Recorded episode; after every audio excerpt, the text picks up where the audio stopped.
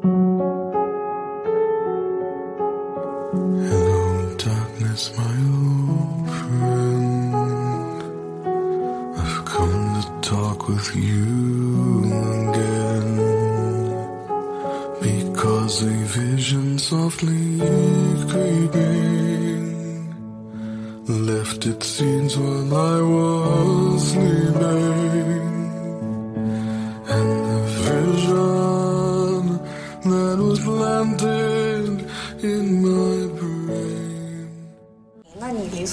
当的认为这人是单身，对吧？He's not。同事说 Your story is like a movie。那我今天想去上一节芭蕾课，那分分钟就能安排上。我感觉真的跟上海人的阴阳怪气有的一拼。大家好，欢迎来到最新一期的 JM 幺零幺。JM 幺零幺是一档声音纪录片，记录一百零一位在英国生活和工作的华人。大家好，这里是本来以为春天已经来了，结果出门还是要穿棉袄的 Jerry。大家好，我是 Marcus，让我们欢迎第十三位嘉宾，来自上海的小周同学。欢迎小周。Hello，大家好，我是没有男朋友就被妈妈催着生小孩的小周。怎么说这一段儿？为什么？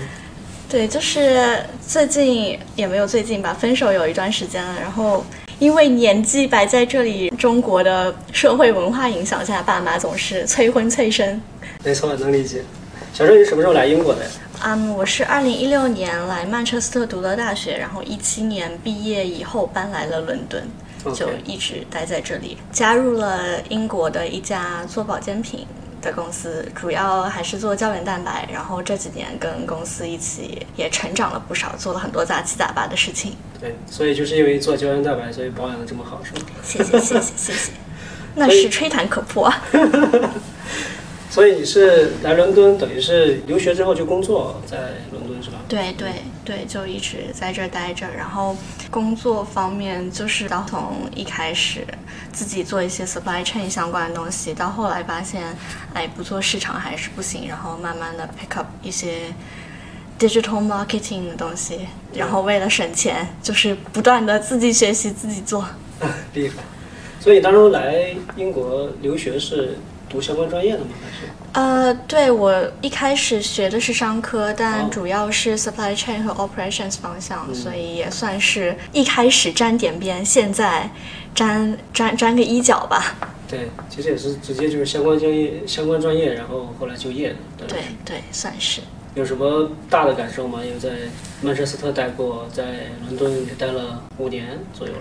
因为我是从上海来到了英国，然 后从上海到曼彻斯特其实是有一个比较大的落差的。我觉得跟我想象中的城市这个定义不太一样，不管是对对 对，相互的，不管是从这个城市的规模，还是生活的丰富程度来说，很多事情我原本觉得唾手可得，在在那个地方可能 availability 就差了一些。对，嗯，就是来来英国，感觉英国重新定义了城市，是吧？对对，可能除了伦敦以外，它就是镇吧，镇上。对，这儿也是个上海人，就是 是不是有同样的感受？刚来到英国，其实也还好啦，那个也没有那么的村。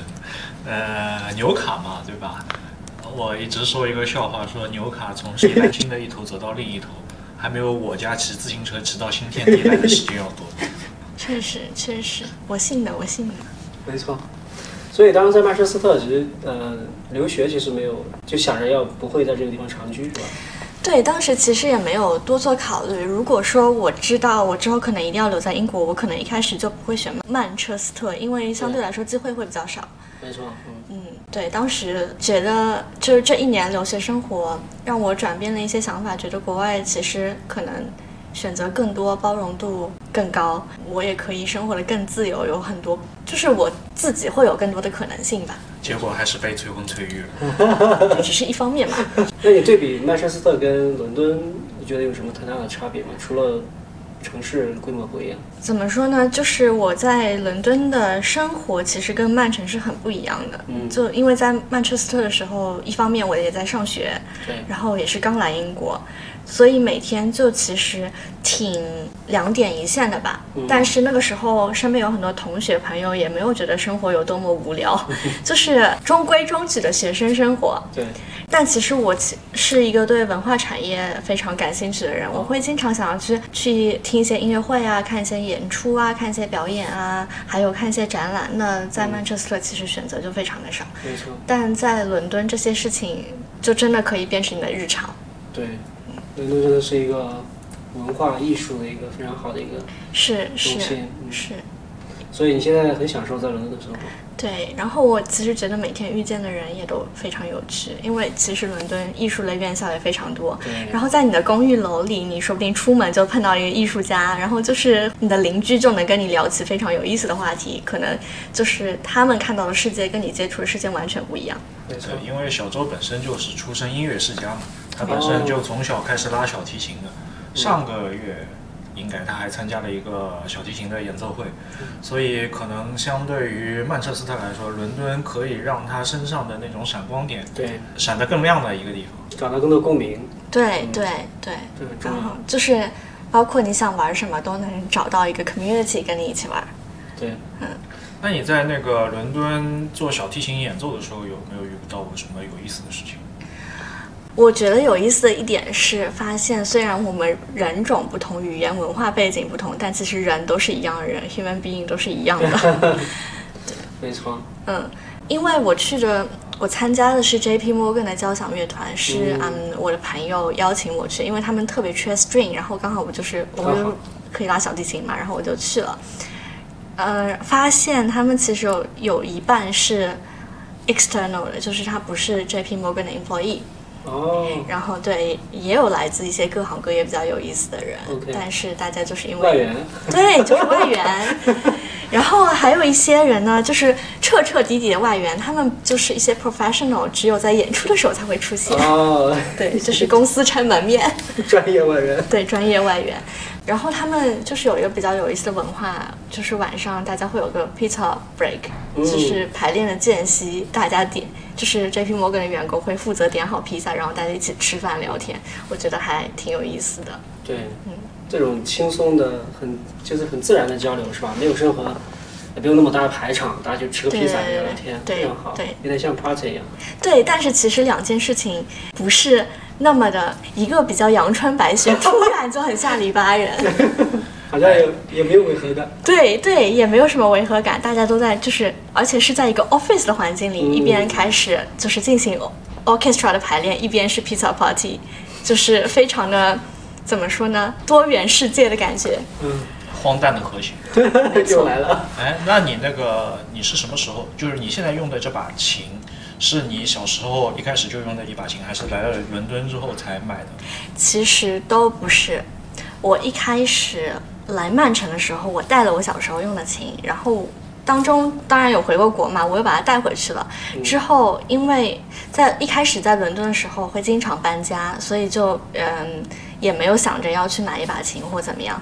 但是嗯，从一九年开始，我算是 settle 在我现在的住的这个地方，所以我就空运了一把琴过来，哦，就是买了一把新的琴空运过来。没错，所以对你来说，其实小提琴不光是我们说贯穿一生的一个兴趣爱好，同时也像一个非常有意思的一个象征符号，象征着这把新的琴就象征着你这个人真真正正彻底在伦敦 settle down 下来了。对对，就是如果你一直搬家，你不会说啊，我去就是投资在一个什么 piece 里面，因为你可能要带它搬很多到处流对浪。对，我觉得是这样。那你拿到那把琴的时候，你的心理感受是什么样的？哇，它好难开啊！因为因为如果你要运空运乐器，它会装在一个打得非常紧的木箱里，然后哦光是我把那个木箱撬开，就可能花了四十分钟。然后我拿到它的时候，我是非常非常的高兴，就像男人提了一辆新跑车。喜提新跑车，对对，但是没有那么，你刚才说很难看。就是那个木箱比较难打开嘛，对吧？你撬开，就是看到它的时候，就是男人提了一辆新跑车的我以为。是要调音干嘛？哦，那个其实没有那么复杂。对，嗯，那毛老师对你来说，什么是那辆新跑车呢？好像还就是跑车吧。除了除了音乐生活，你在伦敦有遇到别的一些回到爱情生活。回到爱情了是吗？开始这个话题了。有了有了，最近刚分手不久了。嗯，所以也是蛮多元的嘛。我的意思是，就是这种爱情的经历也是蛮多元的。我感觉啊，在伦敦这个基本盘的水平比较高，可是选择也很少，啊，这么回事只，能这么说。或者说，嗯，选择比较少的原因标准太高了。来自于以下几点。在英国，华人就是怎么说呢？我还是比较倾向于选择华人或者跟我有相同文化背景的嗯人。然后在这里，大多数的华人群体，那肯定最多就是留学生嘛。对对我来说，真的留学生的年纪太小了。我上一个男朋友比我小六岁，嗯所以在这样的情况下，你就会跟他们，你会觉得跟他们处于人生的不同阶段。呃，可能一开始会觉得很有趣、很有新鲜感，但是长期一起生活，就会相互妥协很多吧。然后在这样的妥协里，就会消磨消磨掉很多爱情。有道理。嗯，可能就是共同语言还没有那么多。因为人是会变的，我觉得人在不同阶阶段，你的 priority 不一样，你的价值观也会发生改变，所以要两个人真的非常同步，在每件事情，在大事小事上上都能和谐统一，很困难。是的，嗯。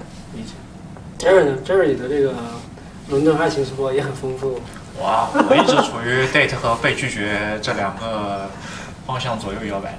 嗯然后我觉得其实最难的一点，就像小朱说的那个不确定性太多，知道吧？就是前一前一秒他可能还觉得，嗯，我应该留在英国或者留在伦敦继续发展事业，哦然后后一秒他就觉得他要回国了。对对对，我有我我之前有跟一个做做金融，他是个 trader，然后这个男生就是啊、我今天在英国，但是我明天可能就要被派去新加坡，啊，或者派去 somewhere else in the world，你不知道，对，嗯，就大家选的还是蛮多的，所以它的可能性也很多。对，对，所以求稳定，对，所以来这里的人可能也不求稳定。我觉得是这样，他可能更他的优先级第一位一定是他的工作和他的事业，哦嗯所以说他就是能能放弃这一部分，你就是可以被舍弃的一部分，就是说难听点。OK，其实你是经历过很多段在伦敦的爱情故事。啊，也没有很多段吧，就是对断断续续有过那么几段。嗯，没有 Jerry 多应该。对，那那不能比。我是天天换的，对吧？是什么什么样的美女拒绝了 Jerry 老师？哎，多了去了。有些说那个什么没有心动的感觉，有些说呃不太适合谈恋爱，有些说觉得什么朋友的关系更加稳。就我我我是觉得那个，因为大家都用 dating app，像我们这个年纪的人一般都用 dating app。实如果是单身的话，确实，选择会很多。是，选择多了之后，你自己其实会迷茫，会 confuse date 的意义、目的到底是什么。可能一开始说我们用 dating app 的意义是在于我们要找一段非常稳固的 serious relationship。当你用的多了之后，你的选择多的时候，其实你自己会干扰自己的选项，因为你总觉得会有更好的那个多的事儿是吧？对，就像那个苏格拉底去那个去麦田里面，你嗯不知道哪根麦子是最好的。对，你总觉得下一根麦子会是最好的。那在这种情况下，其实你很难 settle down 下来。然后，我们本身就处于一个非常相对来说非常动荡的一个状态。嗯，那么，在我们自己在动荡的时候，你又会有一种自我怀疑：我是不是需要一段稳固的关系？嗯，因为我的大人生人生的大前提是动荡。对，在动荡的情况下，你没有办法去保证一个非常重要的关系，它是处于一个很稳定的状态，是，这个是不合理的。所以我就觉得，嗯，关键还是看运气、看缘分。当然你要主动出击，但是从某种程度上来说，我觉得根本还是看运气。就是 dating app 也好，约会也好，它只是扩大了你认识人的范围。嗯，并不代表你的进入一段感情的经历就一定会比我们传统意义上的那种什么靠 party 组局啊，或者说阿姨妈妈介绍来的成功率更高。嗯其实我们，我现在仔细想一想啊，我还是蛮羡慕马老师那个年代，就是什么初就初中高中的时候就认识了。现在的太太，然后从大学一直走到现在，相识、相知、相许，然后结婚生子，然后一直在异乡闯荡，这样一个非常对我们来说已经是非常古老又非常浪漫的爱情故事。所以我们要听一下马老师对于啊，我们我们对于以后啊追追忆就是寻求爱情的那种所启迪。马老师来分享一下自己的爱情故事吧。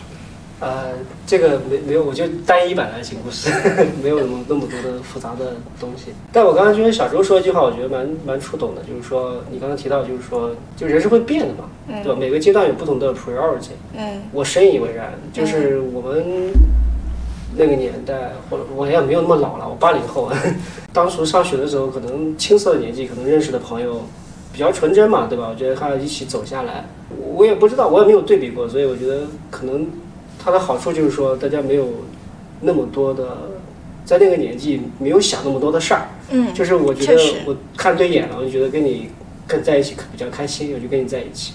确实是这样。就没有太多的选项里面没有太多的，就是怎么说，没有太多的考虑因素在里面，对，是的，很纯粹。对对，确实是这样。我我觉得当初大学或者研究生，你在学生阶段谈的恋爱，你就是想说，我要想办法对让它成。但等你离开学校，到了就是你身上担的责任更多的时候，你要为自己的人生的人生开始负责的时候，你就会有更多的因素要考虑。对，可能有更多的现实因素，你考虑到呃家庭的因素。我们那时候不管的，就是因为我喜欢你嘛，那就在一起嘛。或者说那个时候我们就是愿意为了一段感情去付出付出更多努力，去做更多的牺牲，但现在我可能不愿意了。没错，因为你的 priority 调对，整就是我的 priority 有有更多的改变了。因素来干扰你。是的，这我觉得是每个人生阶段的一个问题，就是我们说的叫多和少的一个辩证看待。对，就在我们读书的时候，我们拥有的东西很少嘛，所以是我们的选择相对来说没有那么的多。所以当我们选定了一个人也好，一段感情也好，一样东西也好，我们愿意去把这样东西尽可能的永远的保留在自己的身边。但当我们不断在社会里面摸爬滚打，我们的身上的枷锁越来越多。就像我跟那马老师肯定那个叫什么枷锁更多，因为他上有老下有小嘛。我们两个还好一点，我们下没有小，但我们的父母也逐渐走到了一个快要退休的年纪，那我们两个人肯定还要去思考父母的退休问题，因为父母的年纪长大了大了之后，他们的自理能力相对来说一定是会下降的。我们呢又是独生子女，又不像马老师还有兄弟来帮衬，没错。那我们会思考的东西就更多，然后工作上也有各种各样的问题，在异国他乡会有各种各样的问题，然后就像我刚刚一开始说到的，你的选择又会越来越多。嗯那么，当我们在不断的做加法的时候，到了某一个临界点，我们有可能开始思考，我们是不是又要回到那个本来那个状态，就是 less is more 的那个状态。对，我觉得我这儿你刚刚说一个非常好的一个事情，也是个事实啊，就是我们从小到大，呃，我们说我们是一个人，但其实我们是，就是我们生活在一个网里面，对吧？可能那个网在一开始是很简单的，可能就父母关系、同学关系，再到后面开始有同事关系、上下关系，可能很复杂的爱情关系，呃，夫妻、父母、子女，就一堆关系网就来了，你会觉得你的社会关系很复杂。可能我们就有点工作经历之后，有点生活经历之后，会觉得，哎呀，人怎么变复杂了？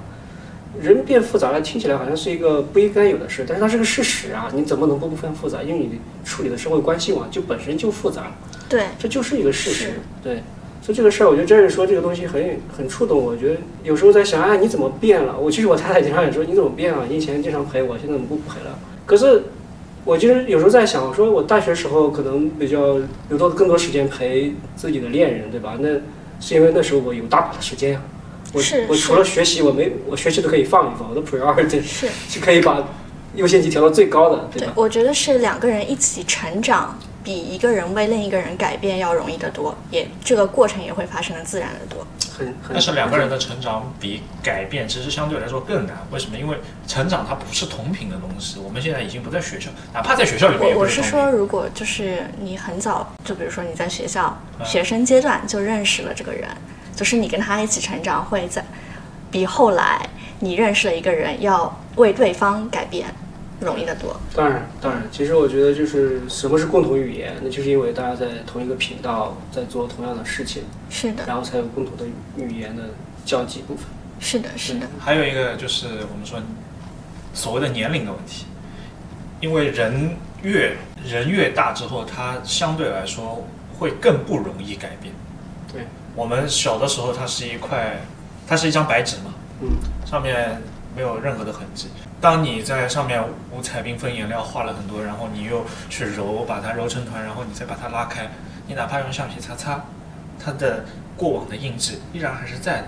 有道理，是的，你你说这个我也非常赞同，就是说，就我们之前不是聊了好多期，聊过类似的事儿，就是说，人活一活，好像就活到了一种模式里面去了，就是其实人很难在，就是看到自己的模式，觉得哎好像什么东西就习惯了，成自然了，然后包括这种处理关系的也是一种习惯，处理关系的行为模式也是一种习惯，比如说我看到对眼的人，比如像我这个年纪四十多岁，刚刚到四十岁左右。看到对眼的人，我就多聊几句；一看到对眼，我就懒得理你，我又不缺少我关系。嗯，就就是很简单，我就我就不是像二十多岁的时候，我觉得哎呀，我都多认识一些人，我多见识一下。对对，我不需要，所以他就会形成一些。但是这些你认为你不需要的人，可能恰恰就是你需要的，因为他我的意思是说，他可能就丧失了很多可能性。对对对，新的可能性你就把它斩断了。嗯，所以他可能就活到一种模式里面去了。嗯，但其实是你没有时间，也没有心力再去处理这些新的关系、新的人。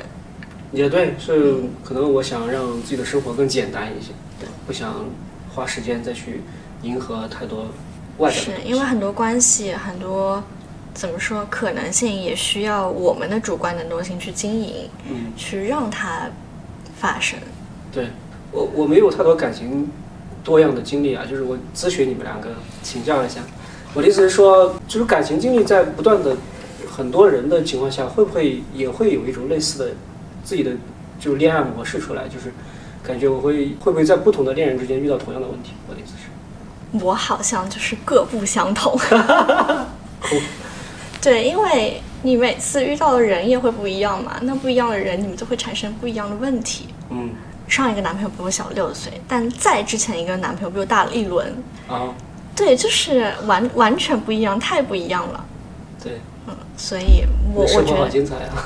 那我觉得我是不会遇到这样的问题了。就是我有一个小故事要跟你们分享，就是怎么说呢？最近也不是最近，之前啦，我在划一个 app，它也不是一个 dating app，就是你可以认识同城或者附近的人，然后就是对，你可以跟他交流一下。但我不是只划男生啦，是男女都有。就是我经常会约朋友出来见面，在从那个 app 上。可以约。然后对，然后我最近就 match 到了一个人，他一开始约我去 clubbing，但是其实我对 clubbing 没有兴，没有太大兴趣。我不喝酒，我睡得也比较早，就是比较老年人生活，所以我就拒绝了。然后我甚至都把这个对话框删掉，我就没有把这个人再放在心上。可能过了两三周以后，他突然来找我，问我是你是不是住在这个邮编？因为大家知道英国的地址都是按邮编来的嘛，就是每个邮编就是对应一个地址。然后我就很吃惊，我觉得有一点奇怪，我嗅到了一丝危险的气息。我想说，为什么这个人会知道我住在哪里？不应该。然后我就说，我说是的，但是但你为什么问这个问题？他说，因为我那天在 concierge 看到了你，我觉得你很眼熟。然后我说啊，那完蛋了，我们装不认识吧？我你一定是我在我素颜穿着大棉袄羽绒服去买菜的时候遇到的，我就有点尴尬嘛。就是真的，当时已经脚趾抠出海景别墅。然后他说妈，没有，你很漂亮，你你可能正要出门吃晚饭。然后我觉得这人有点奇怪，因为那个礼拜我记得非常清楚，我只出门去参加了一次考试，并没有什么晚饭的约。然后我就说啊，好吧。然后我就说，那邻居大哥，要不你交出你的 Instagram，我 follow 你。他一开始，他他接着开始搭起了架子，就说啊，在这上面遇见就是缘分，blah blah。然后他就好像不是很愿意给我他的这个 Instagram handle。然后我想说，哦，fine，那那就这样吧，我也没有再回复。然后过了一会儿，他说，那要不你。给我你的 Instagram，我 follow 你好了。我说好，没问题。然后我就发了过去。哦，当中还有一段对话是说年龄的问题。他说你叫我邻居大哥，我也不一定比你大吧。我想说这人也太较真了吧，大哥只是尊称而已。然后我就说嗯，然后。我的 Instagram handle 最后是有我的出生年份的。他说：“哦，原来你是九四年的，那你就比我小一点。我是九三年的。”然后他 follow 我之后呢，我就回去看了他那个 handle 的名字。然后我想说这个名字怎么那么眼熟？然后他后来跟我一直强调说他是上海人。然后我就问，那冒昧的问你一下，你会不会弹钢琴？哦，因为我的外公是钢琴老师，然后他说哦我会，我以前会练一些我自己喜欢的曲子，但现在没有再谈了。我说那再问你一下，你记得是跟谁学的吗？哦他说他自学成才，我说哦那没事了，然后他就说你不会是谁谁谁的谁谁谁吧？太巧了，你外公的学生。对，是我外公学生，而且我哦们两家在我小时候非常的熟，因为他爸爸跟我妈妈是同一个公司工作的。哇，这后来怎么会失联了？因为那个时候没有微信啊，对二十多年前没有微信嘛，然后感谢微信啊！对，感谢微信，感谢这些通讯技术的发展。然后他后来去去了美国，了。所以大家就慢慢没有怎么联系，因为生活没有什么交集，他也没有时间。就是那个时候怎么说呢？国内也是有一些升学压力，就是大家都忙着考试，忙着读书，他也没有时间在他为什么那么执着的去。找到你？就本来是遇到的这个人嘛。我不知道，他就说，嗯，我在门口好像看到了你。我就说哦，OK，然后我就看到了他的名字，就是非常非常的巧。然后我跟我的同事分享了这件事之后，我同事同事说，Your story is like a movie。嗯，这个。这个故事告诉我们，命中注定也是需要主观能动性。对，然后搞笑的是什么？他说，那既然这么巧，我们出来吃个午饭吧。因为他在那个 app 上说，哦，他在这儿有房有车，然后想要建立自己的小家庭，那你理所应当的认为这人是单身，对吧？He's not. 这个故事你没有跟我 He's 说过。not。对，然后然后一开始，太夸张了吧？我跟你说，这个故事还是有后续的，就是我 follow 他 Instagram，他的 Instagram 是一个 private handle，就是他是一个 private account，对，就是你要 request，他要才同意对。然后他一直没有同意，我想说这人怎么这么奇怪？然后后来后来他终于同意了我的 follow request，家庭照片在里面。对，然后我就看到他妈妈的照片，然后我想说，哎，你妈妈是不是之前一直在这儿啊？就是住了很久，我好像跟你妈妈打了好多次照面。他说，对我妈妈从去年十月到今年一月一直住在这里，我们一定见过很多次，然后我们就是路过，就是眼神都粘在对方身上，觉得这人特别特别眼熟的程度，然后就是没有敢认。然后其实我跟他爸妈可能还见过，后来还见过几次，因为我他爸他妈妈是在券商工作的，然后我大学的时候有个暑假去了他妈妈工作的券商实习，他妈妈还给我塞饭票，天哪，其实是特别特别的巧。后来他就很执着的要约我中午吃饭，我就想说，既然我们住的那么近，为什么不在家附近约个晚饭呢？然后我想说，这人一定不是单身。嗯，对，然后后来我求证了这件事，果然不是，天哪，这个世界太神奇了，已经不敢往下想了。已经不敢往下想了。所以其实还是能遇到各种人的啊，但是这你这个故事实在是太离奇了，因为真的很遇到一个离谱。就是说儿时认识的伙伴，对啊然后是失联了，而且在住在附近，对，嗯不是附近 literally 就是同一栋楼。太巧了，而且以前打过照面，而且没有见到。我觉得我跟他可能很少打照面，因为我 work from home 嘛，所以我们可能出门的时间点也不太一样，见过他妈妈，好多次，真的好多次，可能去买菜在超市都会遇见。太神奇了。所以伦敦是一个真的很很有意思的城市。其实有很多陌生人，你是还是很很容易接触到的，就没有那么的陌生人跟陌生人之间这种关系没有那么的遥远。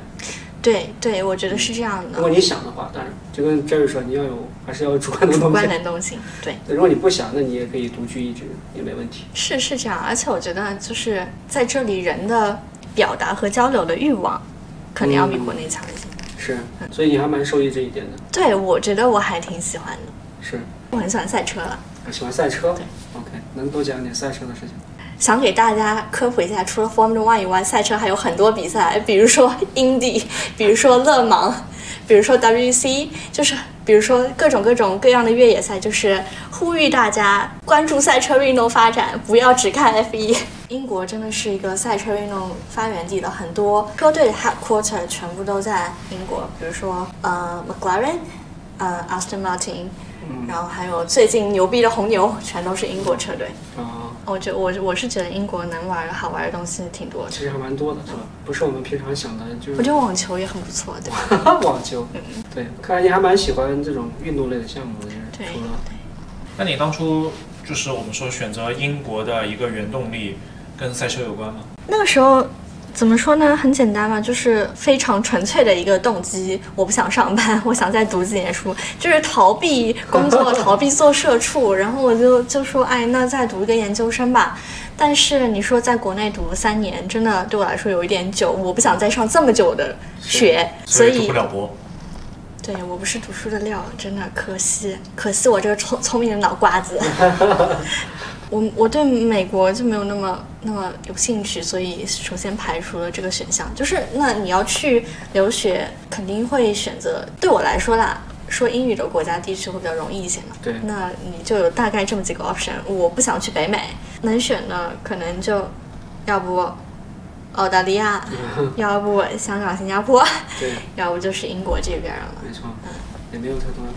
对，英国还是蛮适合，毕竟是对，因为英国。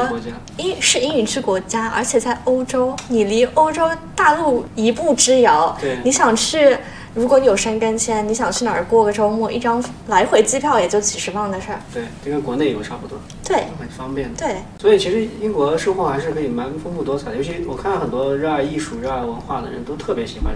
确实太快乐了。英国这么多艺术类院校，有这么多。因为我小时候是跳舞的，我现在也没有放弃这个爱好。嗯我哪怕我今天想去上一节芭蕾课，那分分钟就能安排上。可以嗯，真的。而且是专业 ballet school 的芭蕾课。OK 嗯。OK，你你让我打开了眼界。其实我对艺术类的不太了解，就是真的是还蛮蛮多彩的一个东西。特别有意思。这儿也不是有也没有艺术细胞的，那你就看书法、山水画算不算艺术？不算。小看小看这位老师。就 如果不算如果不算的话，就我小时候我妈让我学跳舞，我是不学的，让我学华尔兹，我我跟她说我为什么要学，然后让我拉手风琴，拉的一两个月，一听到那个他们他们说我有拉手风琴的天赋，你应该去专门去找一个老师学手风琴，然后我马上开始乱拉，然后在小学的时候我记得让我一身反骨，从小就一身反骨。对，然后然后小学的时候还让我去唱，就去合唱队歌走调。感觉我感觉这种特别规矩的东西都不太适合我。当然长大了以后就后悔了，就是尤其是现在，我就觉得，嗯，要是小时候我能好好的去学一样乐器，吉他也好，小提琴也好，或者说会跳舞的也好，我说不定现在去 dating 能够更加丰富多彩。哇，原来是这个目的。对，那 那你小时候学芭蕾学了多久我还没上幼儿园呢，我就开始学跳舞了，？OK，就是可能三四岁的样子。大部分小朋友都会学一些芭蕾和中国舞，嗯所以我也是从芭蕾和古典舞、中国古典舞开始学习中国古典。舞你也学过？对对，不是有个超级网红马蛟龙吗？天天在那里。对对对对，我看了，就是天天在那儿大跳。对，就你觉得跳舞这段经历和小提琴这段，就是我们说音乐艺术这段经历，对你来说带给了你什么？我我感觉就是锻炼了 我的耐心和坚韧不拔的意志。非常的非常的中国式口号真的真的是这样，因为我不知道你有没有听说过小银星艺术团。啊！我知道，对，因为那个时候真的对大冬天，我们得穿着一层很薄的连裤袜，跪在那个你知道上海电视台大堂的地板是大理石的，就跪在地上排练，就是排一整个晚上，特别冷。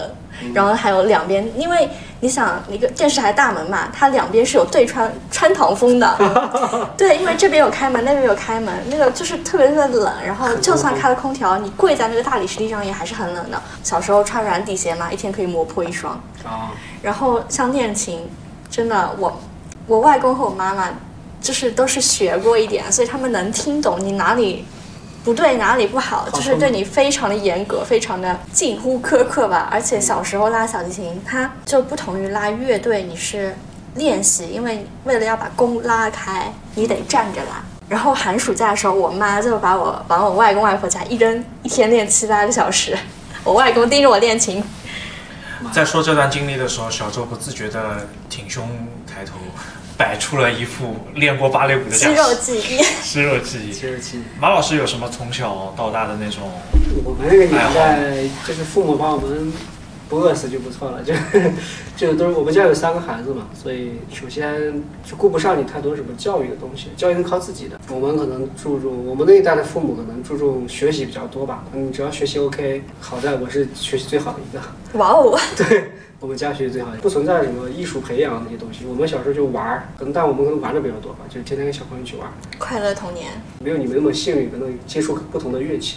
包括现在我看我女儿，就她能接触那么多不同的，就让你去接触些，然后你可以选择你喜欢的东西。可能我们悲哀的地方就是我们都不知道我们喜欢什么，因为我们从来没有玩过，没有接触过，对，这是一个，最大的问题。是的，因为我练字嘛，那个小时候当然不喜欢，到大学的时候没有人逼了，然后逐渐的开始自己练字。练字对我来说，一开始的肌肉记忆是什么？就是打手心，嗯，我大概一个礼拜可以打断一一把尺。老师啊，我爸，天哪，因为我小时候就是我爸是按照那种传统套路，你琴棋书画都要会。那个琴我是不行，对，棋勉强会一点。嗯书和画是他教我，一直教我。画逐渐开始乱画了。我以前学的是工笔画。嗯我为什么刚刚说的是山水画，不是工笔画？因为我觉得工笔画太难了。嗯你要去临临花啊，或者你要去画那种像宋徽宗一样画个鸟，对我来说实在是不行。那山水画有个好处，山水画就是笔随意动，你可以乱画，对，你只要能解释得出来，它就是山水画，嗯，可以胡说。可以胡说八道，山水画这种意境嘛，不讲求写实，不讲求透视，讲究神，讲究神。对对，比较符合这样。我们我们 Jerry 老师非常博学多才，到初中的时候，对我来说最大的好处就是我帮同学抄情书，骗肯德基去。我们小时候肯德基还是那种属于奢侈品，对有吃个吃个土豆泥加汉堡可以开心奖励一天的那种。奖励，但到了高中的时候，尤其是到现在，我感觉我自己心念纷飞的时候，我就会想着去练字，练兰亭序也好，抄心经也好，能够让我自己平静下来。当然，又回到那个母题，就是你给人家写副兰亭序，然后 dating 的时候送给别人，也是非常的，我觉得是非常 unique 的一个礼物。我这一路走来学书法，一路走来，我觉得在某一个阶段，我突然理解了《倚天屠龙记》里面有一段，就是说张无忌跟他爸爸跟他爸妈要离开冰火岛了。然后谢逊逼着他去背《七伤拳》拳谱，张无忌不肯背，呃，他父母也觉得不能理解。然后那个时候谢逊说了一句话，就是我现在背，我现在多让你背一点，你长大了以后，你总会知道这个东西它是有好处。可能对我们俩来说，就是无论音乐艺术也好，无论书法艺术也罢，就是小时候没有一个小朋友他是喜欢什么一天坐在写字桌上面，或者说站在在琴房里面练三四个小时、三四个小时的钢琴，磨两个小时的墨。但到了某一个瞬间，我觉得对我来说，去缓解烦恼的一种方式就是去磨墨。嗯所以这些爱好跟兴趣，其实最大的帮助还是说对你的修心性还是有很大的影响，是吧？我觉得是的，我觉得我我的忍耐力要比普通人强一点，我不太会轻易放弃吧。就是你做一做做一件事情，用这个方法可能失败了，嗯你可能会找方法二、方法三、方法四不断尝试。因为你体验过从小学一就是你门技能的那个你过程你，会你会有一个失败，然后再探索、再学习、再尝试的过程，已经有经验了，说白了就是。差不多吧。什么时候开始喜欢赛车的？哇，那很早，大概小学一二年级。就有上海站的时候。没有上海站的时候，我就开始看 Formula One，因为那个时候唯一唯一会被转播的赛车比赛是 Formula One。嗯，然后我从那个时候开始很喜欢蒙托亚。就为什么会喜欢上赛车？小时候你都没有几个频道可以看，你知道吗？那个那个电视都是按钮换频道的，你知道吧你按到哪个看哪个。然后我都突然有一天按到了体育台，哎，我想说这些车怎么在绕圈儿兜圈儿，在干嘛呢？我就知道了，后来就是慢慢产生这个印象。然后我觉得赛车是一个很刺激的运动，因为怎么说呢？赛车第一它非常危险，第二速度非常快，第三不只跟你的技巧有关，就是那就是团队合作啊，赛车的开发呀，就是空就是那些空气动力学那些。物理知识，你过弯的技巧，车的调教，车队的配合，他的领队就是整个对车队的规划和商业概念，就是方方面面综合性的东西。我觉得就是有趣的东西太多了，我就很愿意去怎么说探索这些有的没的。所以你现在主要的职业还是在做市场相关的工作，对，但是你有好多好多兴趣爱好，确实所以我觉得感觉到很多彩，真的很有意思，很羡慕你有这么多的。我觉得我 work life balance 特别好，就是我一天可能只有一半的时间在工作。是我觉得真的工作是我生活中比较小的一个部分。工作早饭吃用。工作是，对，就是混口饭吃。对，不是主要的部分。其实我我能感受到这种，就是说怎么说，在伦敦生活的多彩，在你身上体现的特别的淋漓尽致。呃，我的生活可能就主要还是经营自己公司，然后家庭，对吧？你这边就有很多不同的方面，每个方面都可以讲出一大堆一条长线出来，然后每个都很有意思，而且每个你都很 enjoy，这个特别有意思。哎，我觉得就是怎么说呢？我很欣赏最近流行的一个词叫松弛感。我觉得我的生活都很松弛。那你现在你觉得，因为你已经工作了好几年嘛，跟你当初在曼彻斯特留学，其实生活还是更多彩的，应该是是吧？我觉得是这样的，因为其实空闲的时间相对来说更多了。嗯我没反而没有上学时候那么忙。是啊，上学时毕竟是有一个 timeline。对，因为我觉得一年的硕士其实时间安排、课程安排还是比较紧张的。嗯，所以你其实把这些自由的时间其实都填满。对，基本上是。那你觉得一路走来，英国，你一六年来这里嘛，到二三年，现在现在二三年，你觉得你对英国最大的感受的改变体现在哪里？我反而觉得就是我挺保持初心的，就是一直在积极寻找不一样的人生体验吧。嗯每天都是新的一天。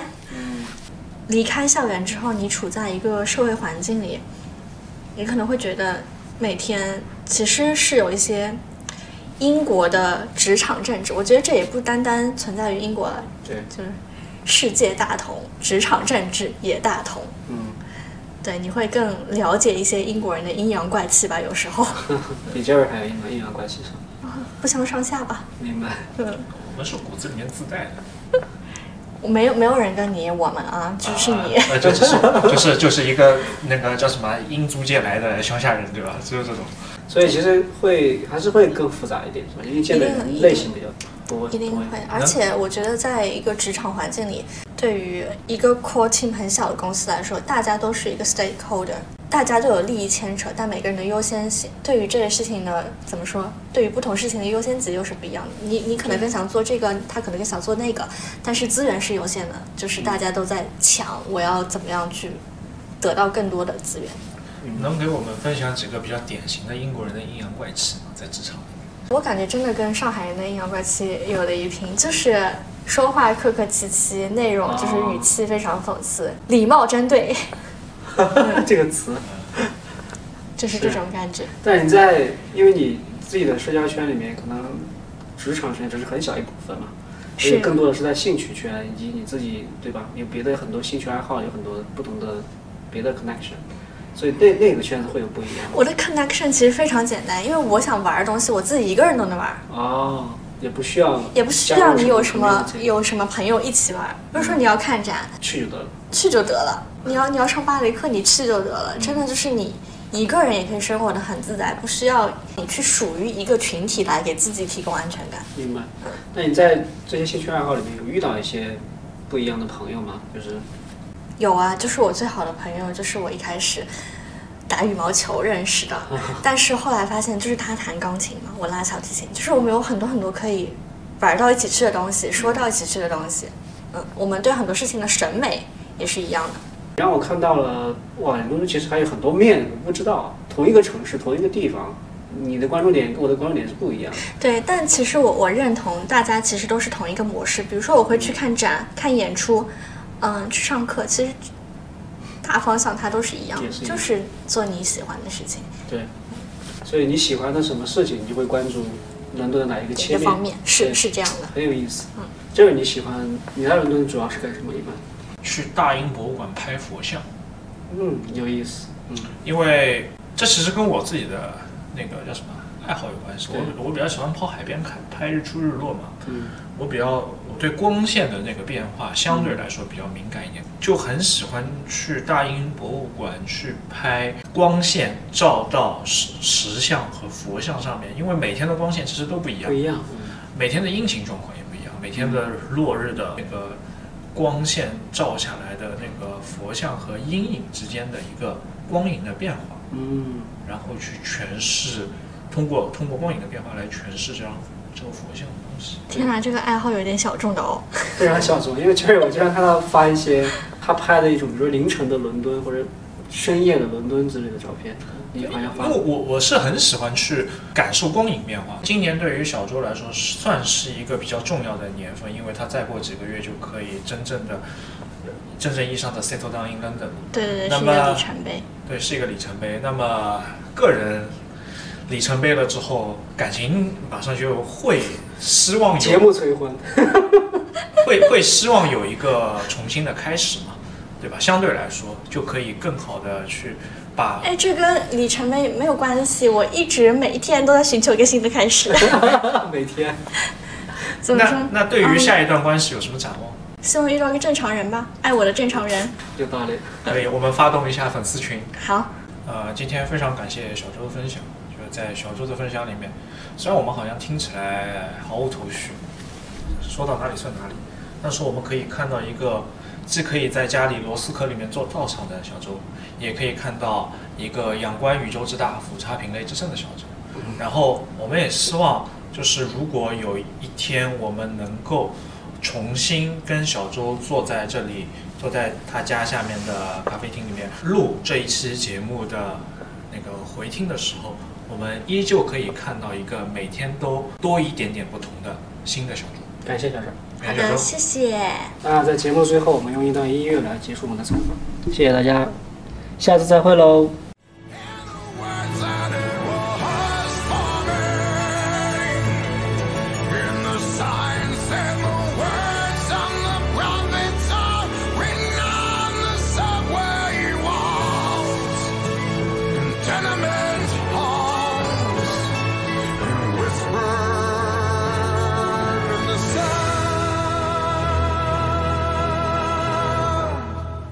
各位听友也想分享自己的英伦故事的话，就给我们留言吧。